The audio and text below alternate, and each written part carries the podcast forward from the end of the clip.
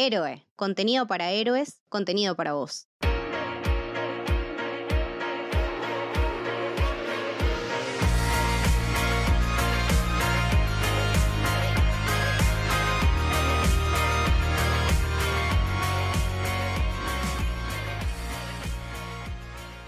Bienvenidos, bienvenidas, bienvenides al Camino del Héroe. Mi nombre es Leticia y estoy con Lucho. ¿Cómo están? Hoy vamos a hablar de Squid Game, el suceso de Netflix y de las series en general. la serie del momento, podemos decir. La serie del año, te diría. Uno de los batacazos seguro. Y la serie que rompió Netflix a nivel audiencia, a nivel mundial también. Creo que desde la salida justamente de la casa de papel discutiremos calidades si querés, pero a nivel fenómeno me parece que es la serie que, que más repercusiones generó. De un producto nuevo, ¿no? Porque cuando es una segunda temporada de, de un éxito como Game of Thrones o no sé, Breaking Bad. Breaking Bad, em, la serie que quieras mencionar, que, que sepamos todos que es popular, obviamente que genera, pero algo así nuevo, fresco, eh, me parece que desde la casa de papel que no, no se genera un boom tan grande. Y mirá, yo volví a trabajar presencial en la oficina la semana pasada y ya una compañera me dijo, me la vi toda en un fin de semana, cosa que uno se había desacostumbrado, ¿no? A hablar de series en la oficina, siendo que muchos estuvimos fuera de la presencialidad por un año y medio en mi caso. Y es la serie de la que está hablando todo el mundo. Y todo el mundo me viene y me pregunta, che, ¿qué onda esa serie de la del calamar? Y estamos viendo que los nenes están jugando el juego del calamar en las escuelas, en los jardines Polémico igual eso, pero sí. polémico porque rari que los niños miren esta serie que, que es tan violenta y que tiene un montón de cuestiones súper complejas, ¿no? Pero también tiene esta cuestión lúdica, ¿no? De que es- el juego del calamar precisamente es como que le da el nombre a la serie, es como una especie de una rayuela, ponerle mezcla con matasapo, es un juego raro pero que te lo explican muy bien en la serie. La serie empieza y termina igual, eh, full spoilers, como siempre. Empieza mostrándote a dos personajes de chiquitos jugando y de grandes jugando el mismo juego, pero con un montón de otras consecuencias, ¿no? Sí, cómo el contexto puede cambiar una situación idéntica, inclusive entre las dos personas eh, iguales, ¿no? Como el historia, el trasfondo puede hacer que un simple juego, aun con el paso del tiempo, eh, pueda ser tan distinto, tan, tan determinante. Resignificarse. Sí, y incluso mortal. Lo que fue mortal fue para el pobre creador filmar esta maldita historia, porque el creador se llama Wang Dong-yuk. Cualquier pronunciación horrible, pido disculpas porque no tengo ni idea de coreano, más allá de que miro bastantes series coreanas. El tipo arrancó en 2009 con el guion, que en principio era una película, pero como todo el mundo le decía que no, que no, que no, eh, terminó Netflix salvándole las papas, yendo al formato serie, y la trabajó solo el chabón quedó quemado, pero me imagino que ahora con los bolsillos llenos de plata. Y todos preguntándonos si habrá una segunda temporada. Y el creador dice que si trabajara en una segunda temporada lo tendría que hacer con más gente porque para él solo es demasiado laburo. Sí, es que ese formato de, de hombre orquesta, por decirlo de alguna manera, viene un poco de las propias influencias que tuvo él para contar la historia, que es de la producción del manga, básicamente. Él toma la idea de Battle Royale y Liar Game, que son dos mangas del 2000 y 2005, que tienen este concepto, lo meten del Battle Royale, y justamente en la industria del cómic japonés está eso de escribo, dibujo, escribo, dibujo semanalmente, es muy desgastante y que ha llevado incluso a grandes obras del manga a no poder completarse o tener hiatus muy largos, como ha pasado con Verse, como pasa con Hunter x Hunter. Y si bien eh, el creador de Squid Game es coreano, evidentemente su forma de trabajar adopta esto que, se vive en Japón, en, en el país vecino de, del Oriente. Entonces es lógico que él por un lado no quiera repetir esta experiencia más allá que sea un éxito porque debe ser totalmente frustrante. Yo tengo entendido que cuando Netflix le dice hagamos una serie, él tuvo que adaptar esa historia de una hora y media, dos horas a algo mucho más extenso y se ha tomado meses para adaptar justamente y agregar diálogos, escenas. Entonces el resultado es genial y quizás alguien que no conozca este trasfondo diría, che, no tenía ni idea que iba a ser una película. Bueno, no tenés ni idea porque el tipo realmente la rompió a la hora de, de escriturar y cambiar de lenguaje, porque sobre todo vos, Leti, que la tenés clara, no es lo mismo contar una historia en una película que en una serie. No, no, para nada. Yo eh, cuando me enteré el dato de que era una peli, quedé fascinada porque no se nota. No es una historia alargada a tantos episodios. Todos los personajes tienen un trasfondo, todo tiene un porqué, todo tiene una situación de la cual deriva y en la cual desemboca. Y además también está muy bien pensada para el público internacional, ¿no? Porque por ahí algunos tenemos la, alguna pequeña base ya de haber visto qué dramas o series coreanas y estamos un poco más familiarizados con las maneras de actuar, con la manera de trabajar los planos, que siempre es excelente. No hay producto que yo haya visto que sea malo. Hay una serie que se llama Chase the Ghost, que es un policial con mucho condimento romántico, pero es un policial de base que tiene la atención todo el tiempo allá arriba, está muy bien filmada, todo en los subtes de Seúl. Y entonces viene un boom de lo coreano de un tiempo hasta parte de los últimos cinco años para acá. Ahora Netflix está llena de series y muchas están muy buenas. Eh, qué sé yo, me gustó muchísimo Lo Alarm, me gustó muchísimo El Amor es un capítulo aparte, también muy bien contada, con perspectiva de género, en esos países que también tienen ese regambre machista todavía tan, tan pregnante, ¿no? Pero esta cuestión de que eh, nosotros, espectadores occidentales, podamos entender, pero que a su vez ellos no pierdan la esencia de lo que es su manera de contar, su manera de narrar y las historias que los tienen de base, me parece súper inteligente y, está buenísimo que conozcamos otras maneras de contar distintas a las que yo particularmente me, volqué a ver ese tipo de productos porque digo, bueno, yo podría haber siempre el mismo formato, de la misma manera yankee, inglesa de contar, pero necesitaba un cambio de registro y me vino muy bien, porque una de las críticas que le hacen Squid Game es como que actúan mal, como que lo único que le falta a las series coreanas es que actúen bien. Y no, la realidad es que ellos actúan de otra manera, tienen otra manera de hablar, otra manera de frasear, de expresarse, las palabras significan distintas cosas, depende del contexto, los nombres tienen determinados significados. Y me parece que está bueno que entendamos también eso, que no es que está bien o mal, es diferente a lo que estamos acostumbrados a ver siempre. Y que sea tal bombazo y que tanta gente la vea y tanta gente la, la comente, más allá de todo esto, por los temas que trata, que no son ni nuevos ni innovadores, no es nada que no hayamos visto Squid pero está muy bien compactado como producto. Eso es lo que tiene. Es un producto bien empaquetado, hermosamente filmado, con una paleta de colores alucinante, con efectos prácticos, muy poco CGI, todo lo que ves es real, todos los juegos se desarrollaron realmente, todos los escenarios que ves que parecen jardines de infantes son reales. Y me parece que también ahí está el valor de esta narrativa. En esta crítica que hace por un lado a su propia sociedad y por ende a este mundo globalizado, porque es un país que uno diría no tiene problemas de plata, qué sé yo, pero te empieza a mostrar esos subterfugios en los que sí los hay, para los cuales muchos entramos a eso también, a, entender esa otra realidad cuando vimos Parasite. Yo lo desconocía y después cuando vi Parasite me empecé a enterar que no, que sí, que es verdad que hay mucha pobreza, que hay mucha pretensión social, que el estatus es importante y que si a los 30 no te casaste, seas hombre o mujer, hay algo que está mal con vos y la cuestión de llegar a determinado nivel de educación. Eh, y la serie acá te lo planta muy de movida, muy de movida.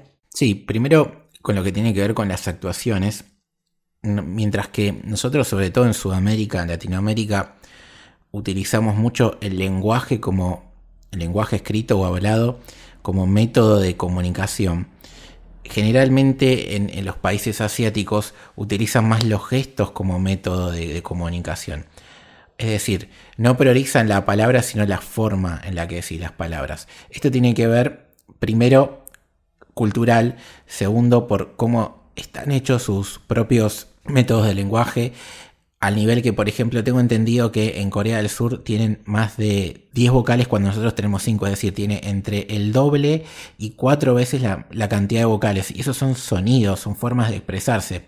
Y quizás no tengan tantas palabras, o sí, realmente no lo sé, pero esa diferencia entre cantidad de consonantes y, vocales, que puede parecer una pavada, no lo es. Entonces, desde ese punto de vista y centrándonos de algo tan simple como es eh, el idioma, ya te marca una diferencia clave. Sumale lo cultural, sumale lo social, eh, sumale los valores distintos que tiene cada país, hacen que quizás haya una forma de entender las actuaciones distintas. Eso sí, una vez que te adaptás y las entendés como propias, ya te, ya te olvidás de esa diferencia. Y por otro lado, lo que vos estás diciendo con respecto a, los problemas globales, a las críticas, parte de eso que, es cierto y que uno dice, che, pero yo no sabía que en Corea estaban así, tiene que ver con el género que, trabaja la serie, esto de Battle Royale. ¿Qué significa? Es un poco que, como nació en, una obra que después se adaptó al cómic, que después se adaptó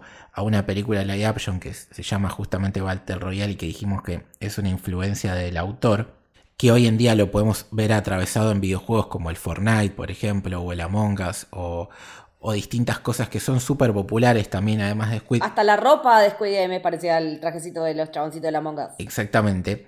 ¿Qué tiene este género? Que despierta el morbo.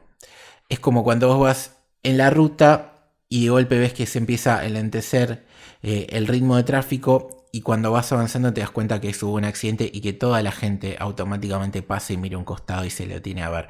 Por más que sea un horror o no vea nada, la posibilidad, el morbo, despierta eso en la gente. Y el Battle Royale es eso, es exponer a la gente a situaciones súper extremas en las cuales su vida depende de eso, probablemente muere un montón de personas y va a haber un ganador. Entonces, esa mezcla de morbo, más egoísmo, más eh, tensión al, necesidad. necesidad, tensión al límite, que despierta lo peor del ser humano, es adictivo. Te puede pasar en un videojuego donde no hay narrativa, te puede pasar en, una historia como Squid Game, donde sí te interesan los personajes. Entonces, eso sumado a los temas que habla, la calidad artística y las actuaciones, eh, la música, que también es muy importante, es la clave del éxito de esta serie. Y la, música la, hizo el mismo artista que hizo la de Parasite. Exacto, que no es casualidad. Creo que se llama Jung Il. Perdón, de vuelta a los coreanos si pronunciamos mal. No solamente hay música original, sino que agarró canciones eh, infantiles surcoreanas, eh, las readaptó y las mezcló con eh, temas clásicos de, no sé, de Strauss, Haydn, Tchaikovsky y también de Frank Sinatra, entre otros. Entonces hizo un combo muy personal que creo que es espectacular y otra de las partes eh, gloriosas de, esta serie. Sí, la música le da mucha identidad y ya desde el momento uno estás invertido en la serie porque el hecho de ver que este tipo es un loser, eh, que vive de la madre, está separado, se olvida de comprarle el regalo a la hija o no tiene plata porque aparte apuesta a los caballos, empezás diciendo, sos un desastre, chabón, y después empezás a entender sus circunstancias y cómo llegó a ese lugar, y te pasa con todos los personajes. O sea, en el primero ya arranca de movida diciéndote, bueno, mira, a él lo engancha por el lado de que, de que le gusta apostar. Entonces se encuentra con un tipo, que es el vendedor, digamos, el que te vende la idea del juego, que te hace jugar a un juego que tenés que elegir un cuadradito azul, un cuadradito rojo, sobre el cual hay una teoría interesante dando vueltas en internet que podemos hablar. Que si vos ganás, vas ganando plata y a su vez te ofrecen una tarjeta que tiene tres simbolitos, un triángulo, un círculo y un cuadrado, y el otro lado un teléfono. Entonces llamás, te citan y te llevan en una van, te duermen y nada, tendrías que estar en una isla, en un, campus gigante, en el cual empiezan a, Les explican las reglas del juego muy claras de movida.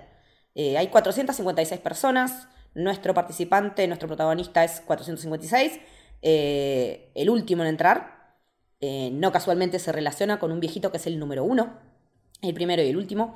Y, el tema es, bueno, eh, a medida que haya menos participantes, por cada participante que se muera va a haber más plata en esta bola que les cuelga del techo, literalmente una bola, la que va cayendo plata cada vez que la gente se muere.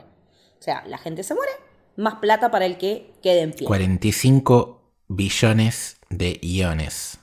45, perdón, más exacto, 45 billones 600 millones de, de wones, iones o como sea, porque son 100 por cada uno de ellos, básicamente. Claro. Y el tema es que cuando termina el primer episodio, tenés más o menos ya la mitad de participantes, porque la otra mitad la acaban matando. Se les ofrece la posibilidad de seguir o no. Siempre está entre las reglas eh, que si la mayoría vota terminar el juego, se termina. Y definitivamente se vota para que se termine, pero la gente está tan al horno que decide volver. Tal cual. Se encuentra con sus vidas que realmente la necesidad la tienen desde poder evitar que la hija del protagonista se vaya a vivir a Estados Unidos, creo que es con el, la madre y el nuevo marido. Que también tiene a su eh, madre internada. A la madre, claro, tiene a la madre internada que es diabética, la tiene que operar, que el sistema de salud no es barato. Después tenés gente del bajo mundo, tenés una piba que es de Norcorea que entró de manera ilegal y tiene un hermanito en un orfanato y la madre esperando en, Corea del Norte. El padre se le murió cruzando el río. Em, tenés una variedad de personajes de los cuales te presentan, que en el segundo episodio ya te presentan que van a, vos te ves venir que van a ser los protagonistas, el viejito, el que no sabes nada, pero que está ahí, y vos entendés por qué vuelven, porque realmente tienen una necesidad, y a la par de ellos, un policía que está investigando la desaparición de su hermano y se da cuenta que el hermano desapareció y lo último que, que encuentra en su departamento es la tarjeta. Entonces ya desde ahí, cuando deciden volver, es otra cosa porque también el tema de los juegos, ¿no? De, que sean juegos infantiles también es muy morboso. Algo que uno recordaría como feliz, ahora depende tu vida de ello. Tal cual. Que una de las cosas locas de la serie que desde el principio están eh, pintados en las paredes, estaban siempre ahí, era una, una respuesta para, para ayudarlos de alguna manera y nadie se da cuenta. Primero porque está tapado por las camas y segundo porque te das cuenta de que todos están realmente en otra y, no están mentalmente aptos para darse cuenta de, del entorno y, de buscar soluciones porque están perseguidos y con miedo a que cualquiera que esté al lado tuyo te pueda matar. Ah, más allá de cómo los picanean los organizadores del juego, de que los despiertan con la música al palo, les prenden las luces. Les dan poco de comer. Comen poco, están deshidratados, pero cuando les dan de beber y les dan una botella de vidrio es porque quieren que pase algo con esa botella de vidrio cuando se rompe. Eh, generan eso, pero también está esa cuestión de que te plantean los, los dueños del juego, digamos, que acá hay igualdad de oportunidades para todos, que acá esto es horizontal y todos tienen las mismas posibilidades, cuando en realidad sabemos que no, por distintas cosas, pero en el desarrollo de los juegos también vas viendo que ellos y vos vas intentando descubrir la mecánica y cuando crees que la tenés, te la cambian. Porque cuando hay que jugar en equipo, ok. El juego de tirar la soga, ok. Sí, o el de las canicas, que vos decís, listo. Que en el de las canicas es donde cambia la dinámica, porque nosotros, cuando jugabas en grupo, era armar un grupo bueno, fuerte, con pocos viejos y pocas mujeres, en algunas circunstancias también lo dicen, pero cuando juegan el de las bolitas, te hacen elegir un compañero y vos pensás, bueno, voy a estar con el que más me llevo para ganar. Y no, es un versus y el otro se va a morir. Claro. Y la situación del matrimonio que juega. Durísimo. Es desesperante, es desesperante. Sí, y después en, los juegos individuales pasa lo que decís vos. Primero tenés el de las figuras que no te dan concepto alguno y, te dicen, bueno, parate detrás de, cualquiera de estas, la sombrillita, el solcito, esto que el otro. Y no tenés idea de lo que va a pasar. Que visto que el más difícil era el de la figura más difícil y después viene el del cruzar el vidrio y de vuelta, ¿qué, qué número elegís?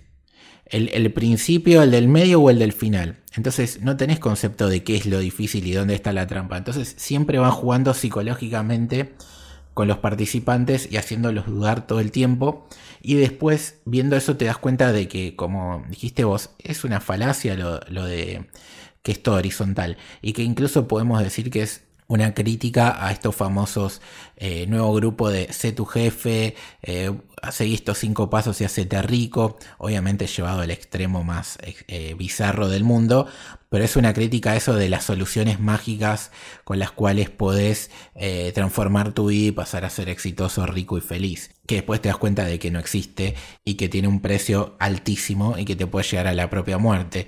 Y otra cosa que quería destacar de lo que dijiste del personaje de, de la coreana, de la número 67, que básicamente lo que contaste podría ser una analogía a lo que pasa en Estados Unidos y México.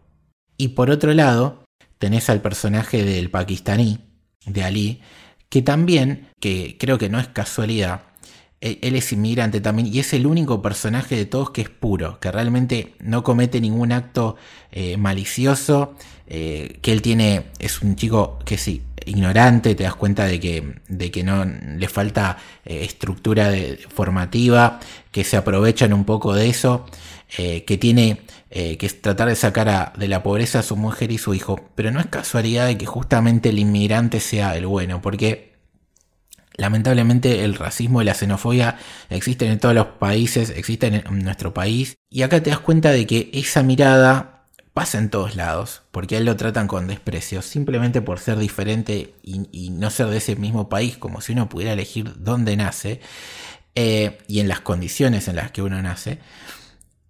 Y en definitiva, la serie te hace dudar de, ese propio sentimiento de mierda, si es que lo tenés, porque es imposible no, empatizar con él. Entonces, si vos trasladás el cariño que, que, te genera, la impotencia ante el destrato que sufres simplemente por ser inmigrante distinto, y te lo planteas en tu propio contexto de país, y bueno, la serie te va a hacer como mínimo pensar y que la próxima vez que tengas un comentario desafortunado, digas, che, por ahí soy lo que critico en esta serie. Exactamente, es que también en ese sentido está bueno cuando una ficción lleva ese tipo de, pensamiento y de, y de desarrollo y, de ejercicio neuronal, porque por más que sea algo que ya como decíamos, no es nuevo, no es innovador, pero está tan bien empaquetado y está tan bien expuesto que te hace quedar pensando en esas cosas. Nosotros estuvimos hablando un montón eh, durante estos días desde que la vimos y, y cada vez le vamos encontrando como más capas y más cosas. Porque también tenés, por un lado, los jugadores que son los que ponen la vida, pero los, que, los guardianes también ponen la vida. Sí. Los que están vestidos de rojo. Y la teoría a la que me refería hace un rato es que depende del color que vos elijas, el azul, ese azul medio verde petróleo o el rojo, vos vas a ir a parar en calidad de jugador o en calidad de vigilante. Claro.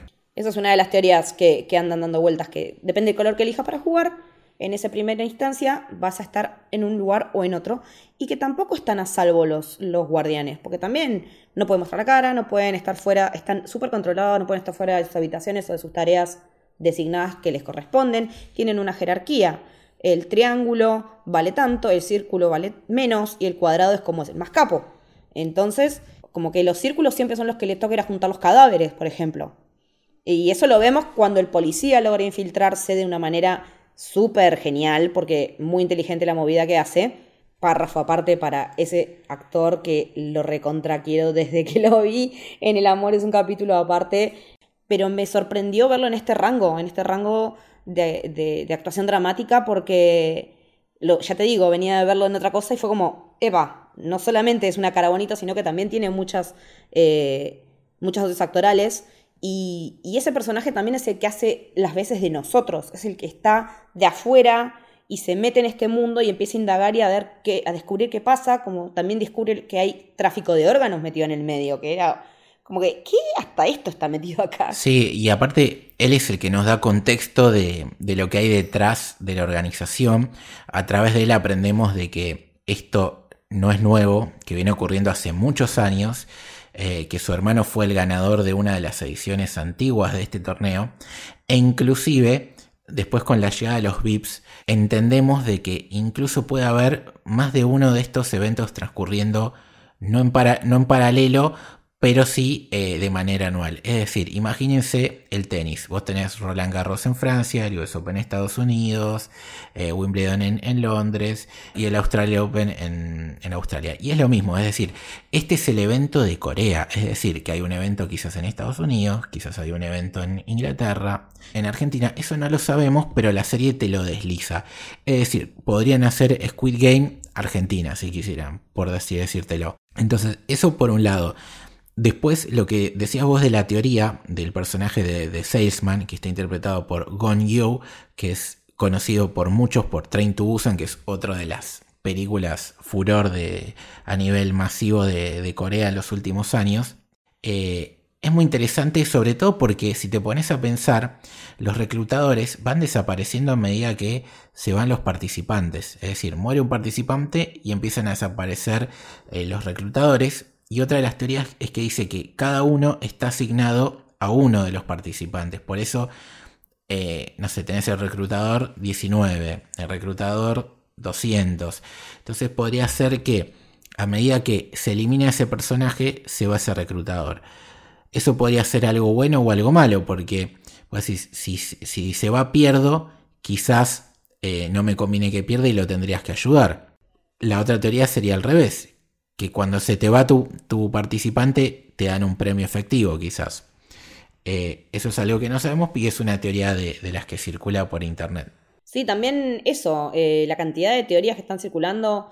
Eh, hace rato no veía tanta, tanto movimiento en el mundo seriéfilo de, de teorías y, cosas que vuelan. Y, los memes, ni hablar de los memes, que son increíbles sé de gente que la vio solamente para no perderse los memes y lo bien que hicieron, porque eh, puede. También es, como que estamos en una cultura que funciona así y, Y la serie también lo sabe y es recontraconsciente de que desde su estética te está marcando una cuestión memeable de, por sí, con, la manera de ver, con los, colores plenos, eh, con las formas geométricas tan, tan de, juego de niños, ¿no? A los que alude. Me parece muy interesante también que, que contemos que es muy loco cómo uno va valorando diferente a los personajes a lo largo de la serie, cómo te va cambiando la opinión. Como decíamos que al principio el protagonista 456 nos cae como el orto y después cuando termina finalmente ganando el juego es como que decís, bueno, bien ahí. Eh, y también lo puteas en el medio cuando lo caga el viejo en el juego de las bolitas y después cuando resulta que el viejo es el organizador de toda esta mierda. Chao, locura. Es como, no me la vi venir ni en pedo, me la vi venir ni a palos esa. No me imaginé jamás que el viejo estaba de ese lado. Ese es uno de los tres momentos más importantes a nivel eh, giro de trama y podemos aprovecharlo para hablar justamente de, número uno. Por un lado está eso que decís, ¿no? Como juegan todo el tiempo con eh, la endeblez del viejito, su tumor en la cabeza, su falta de memoria.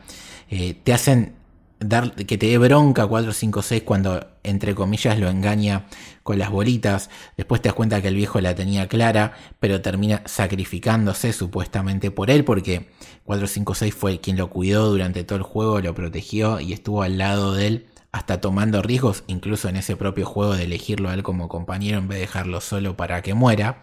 Y después, cuando está ese giro, eh, en el que vemos que es primero que no estaba como número uno en, los papeles, que ese fue el, primer eh, pista que nos dieron. Después que en, el primer juego, el de la muñeca, cuando lo volvés a ver, que no lo tomaba como a los demás. La cámara. Entonces no iba a morir. Eh, después que él tenía la, la técnica para el juego de eh, de, la soga. Y después todo te empieza a cerrar y decís, él, sea como sea, iba a jugar hasta el cuarto. ¿Por qué? Porque si él quedaba último, se iba a ir y iban a decir que lo mataron, pero en verdad no lo iban a matar. Es decir, lo que pasó con el personaje de, la histérica. Sí, la loca, la loca mentirosa. Hmm. La loca mentirosa. Que ella termina diciendo, ay, me vine a dormir la siesta porque nadie me eligió. Yo creo que le hubieran dicho que lo había matado y listo. Eh, como él termina jugando, lo ayuda a 456 a pasar y simula su muerte porque nosotros no lo vemos. Él iba a jugar hasta ahí porque después tenía que ser parte de la comitiva de los VIPs. El tema que, bueno, avanza la serie, termina y viene el, arco donde te enterás de que él fue uno de los organizadores. Y acá viene otra teoría. Se genera un debate. Nosotros sabemos que 456 no gastó el dinero. De hecho, empezó a, vivir en la calle, de limosna, siempre pidiendo 10.000.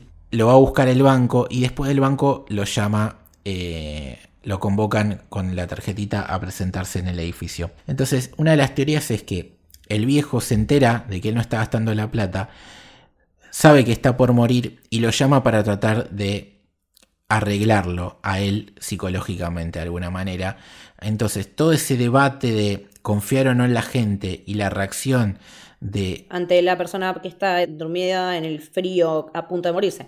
Exactamente, estaba arreglado. Entonces, a, ese, a último momento, él le gana, entre comillas, al viejo y le demuestra de que hay que confiar en la humanidad. Y hay gente que dice que eso estuvo arreglado para que justamente él recobre la, la fe y de hecho, después de esa escena es cuando él se tiñe el pelo de rojo. Y cumple sus promesas incumplidas un año después. Cumple sus promesas y parece que va a avanzar hasta que se cruza con The Salesman.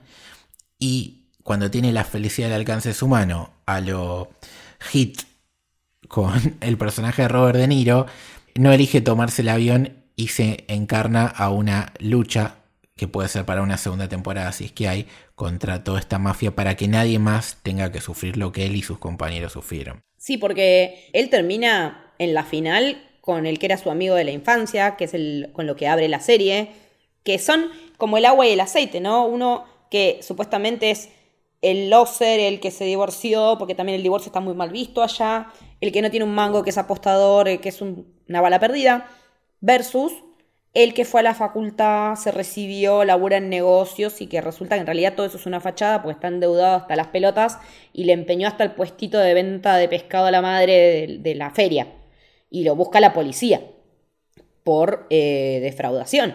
Entonces termina compitiendo contra esa persona que conoce toda su vida y que también había jugado muy sucio a lo largo del juego, pero que en el último momento tiene también, como que, que tiene una redención y tiene una dignidad de... Él no lo puede matar. eh, 456 no lo puede matar a 212.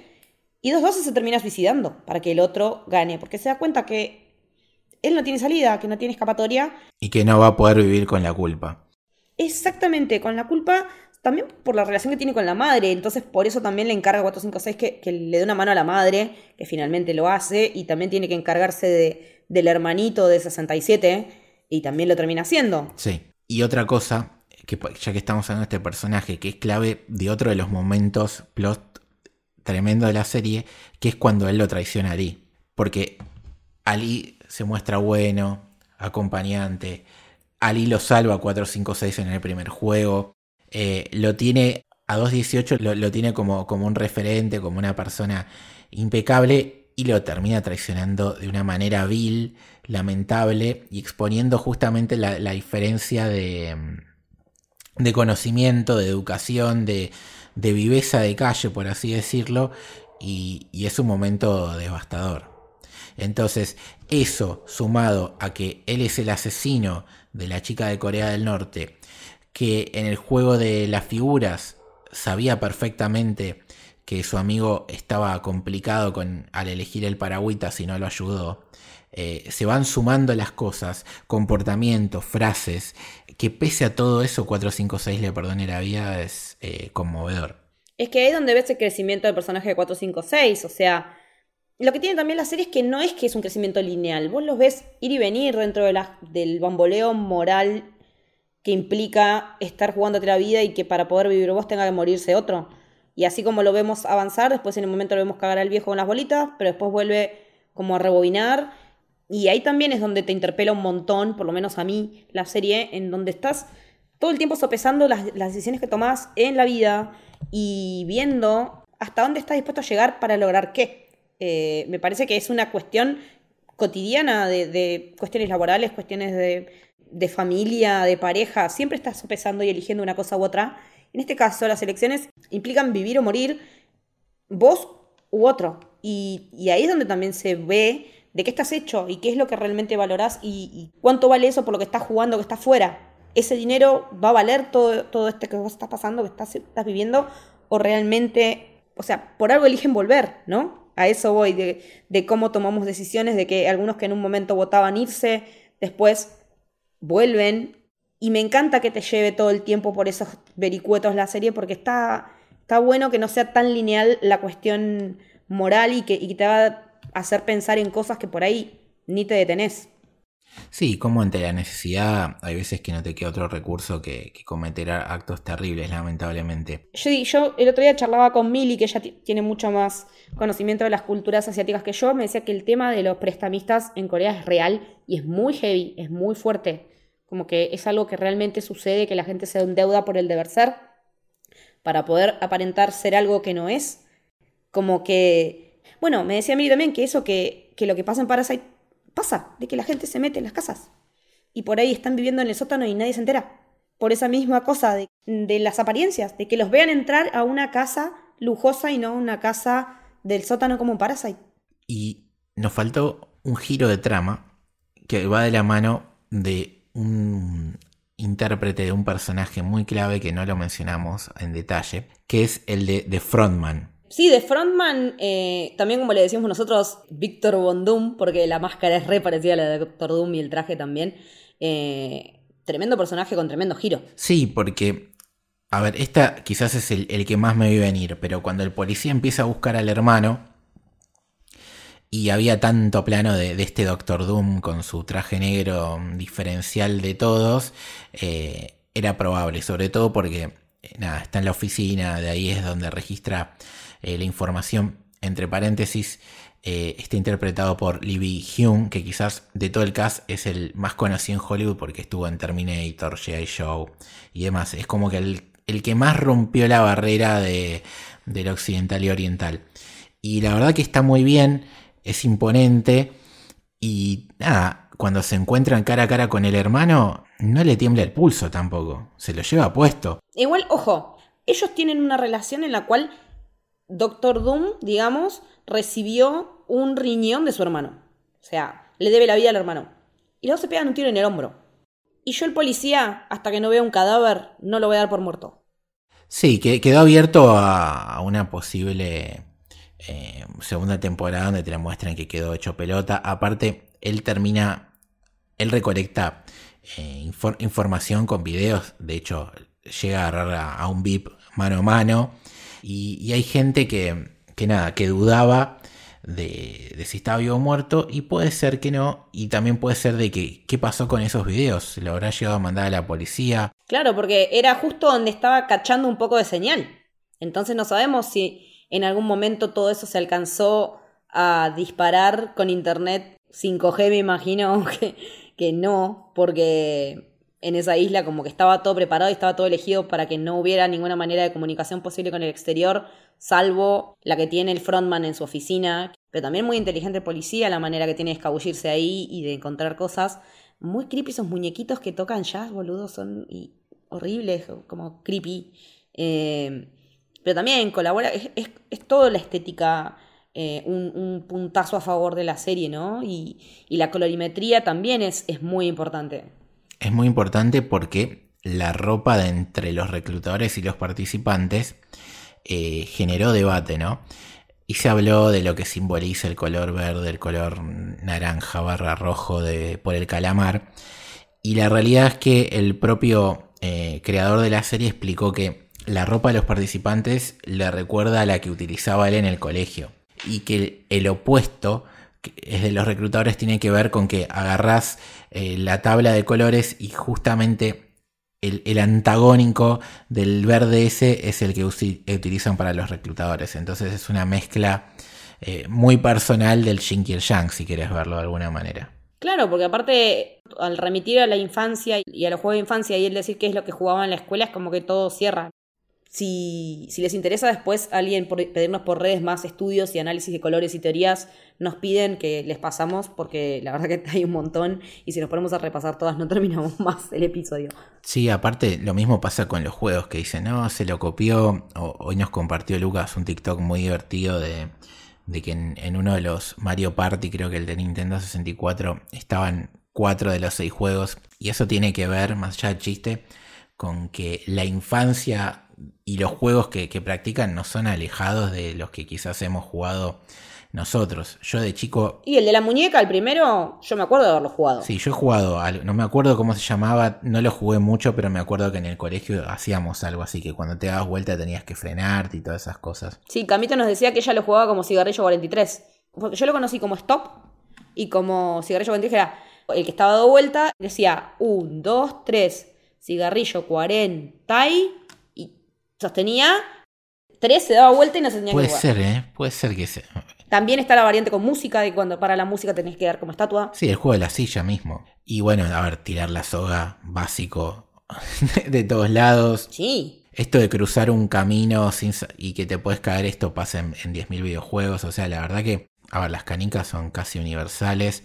Eh, eh, quizás el único juego distinto y que parece una mezcla de cosas. El último, el juego del calamar, básicamente, que es como un béisbol con, con UFC, con rayuela, con, con todo, ¿viste? Es, una mezcla rara. No, a mí el de, el de la. Mm, el de los dulces, el de calar la figurita.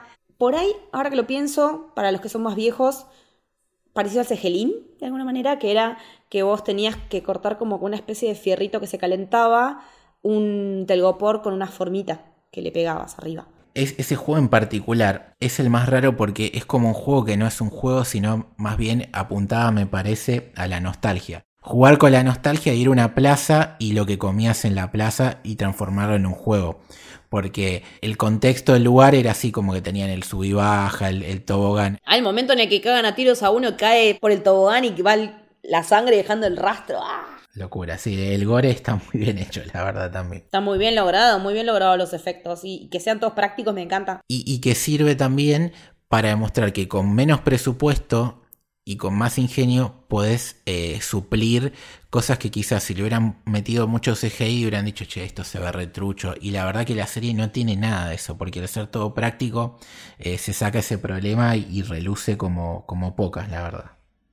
Es que muchas veces hacer efectos prácticos es más barato que hacer CGI, no siempre. Pero si quieren escuchar la historia del avión de Tenet, escuchen el episodio de Testigos de Memento porque ese es un claro ejemplo de cómo te conviene más hacer algo a nivel económico con efectos prácticos que con CGI. No lo voy a contar acá, porque ya lo contamos en otro podcast. Pero sí, es eso. Bueno, hasta acá llega nuestro análisis de Squid Game. Eh, Lucho, decime dónde te encontramos en redes. Sí, me pueden seguir en L Torres Toranzo, Torres con S, Toranzo con Z. ¿A vos, Leti? A mí me encuentran en Leticia-Haller, tanto en Twitter como en Instagram, al igual que a la productora como arroba soshéroe.